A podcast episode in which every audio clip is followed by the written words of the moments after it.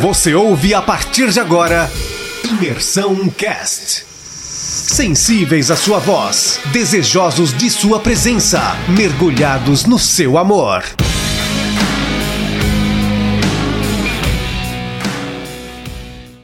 Bom dia, galera. Hoje a gente vai falar sobre o capítulo 15 do livro de Gênesis.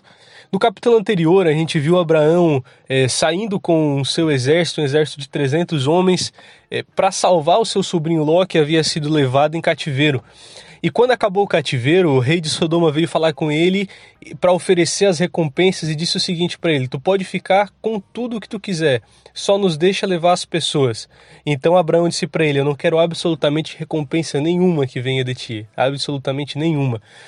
E no capítulo 15 nós começamos com o Senhor dizendo que iria recompensar Abraão. Abraão, fica tranquilo que eu vou te recompensar. Então Abraão ele reclama diante de Deus. Abraão ele, ele, ele faz uma, uma reclamação diante de Deus. Ele diz o seguinte: do que, que me vale uma recompensa se quem vai herdar tudo que eu tenho é um servo que cresceu na minha casa, Eliezer de Damasco? Porque Abraão não tinha filhos, Abraão já estava perto dos seus 100 anos de idade, a sua esposa já estava perto dos 90 anos de idade e ele não tinha filhos. E o Senhor disse para ele: Abraão, olha para os céus e tenta contar as estrelas. E se tu conseguir contar as estrelas, porque assim vai ser a tua descendência, vai ser tão numerosa quanto as estrelas do céu. E a Bíblia fala que Abraão creu e isso lhe foi creditado como justiça. Você imagina o que significa um homem de 100 anos de idade acreditando que vai ter um filho? Imagina o que é um homem casado com uma mulher de 90 anos de idade, acreditando que essa mulher de 90 anos de idade vai engravidar e vai gerar um filho para ele.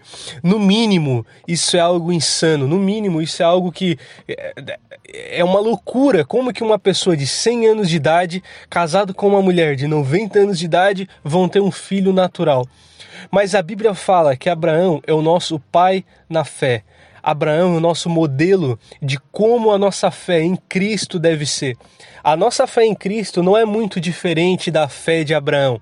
Veja, nós acreditamos em Cristo que não vemos. Nós acreditamos que ele morreu e ressuscitou e nós nunca vimos isso. Você já viu alguém morrendo, ressuscitando? Isso não é insano e nós acreditamos disso. A nossa fé é de um mundo vindouro, de algo que vai acontecer depois da nossa morte. Nós vivemos com uma esperança de algo que vai acontecer na nossa ressurreição. A nossa esperança está depois da nossa morte. A nossa fé não é menos é, absurda do que a fé de, de Abraão. Só que Abraão creu no que Deus tinha falado e isso foi acreditado a ele como justiça. E a nossa justiça é exatamente igual nós somos justificados não por obras que nós praticamos, não porque nós somos pessoas boas, não porque nós vamos à igreja, não porque nós temos compromissos religiosos, não, muito pelo contrário. A nossa justificação é única e exclusivamente pela fé. Abraão creu isso, lhe foi acreditado como justiça. Nós cremos em Cristo que ele morreu e ressuscitou e Deus acredita em nós a justiça de Cristo.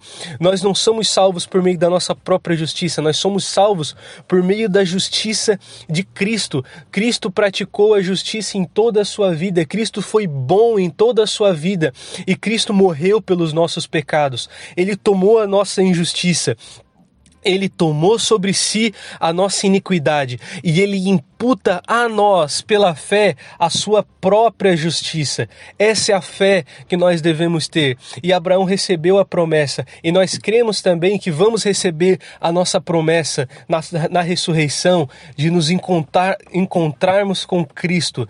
Nós cremos de todo o nosso coração que essa nossa fé é uma fé real, de que um dia nós nos encontraremos com Cristo e, de que nós ressuscitaremos. Por isso nós somos filhos de Abraão, porque nós cremos uma mesma fé que Abraão.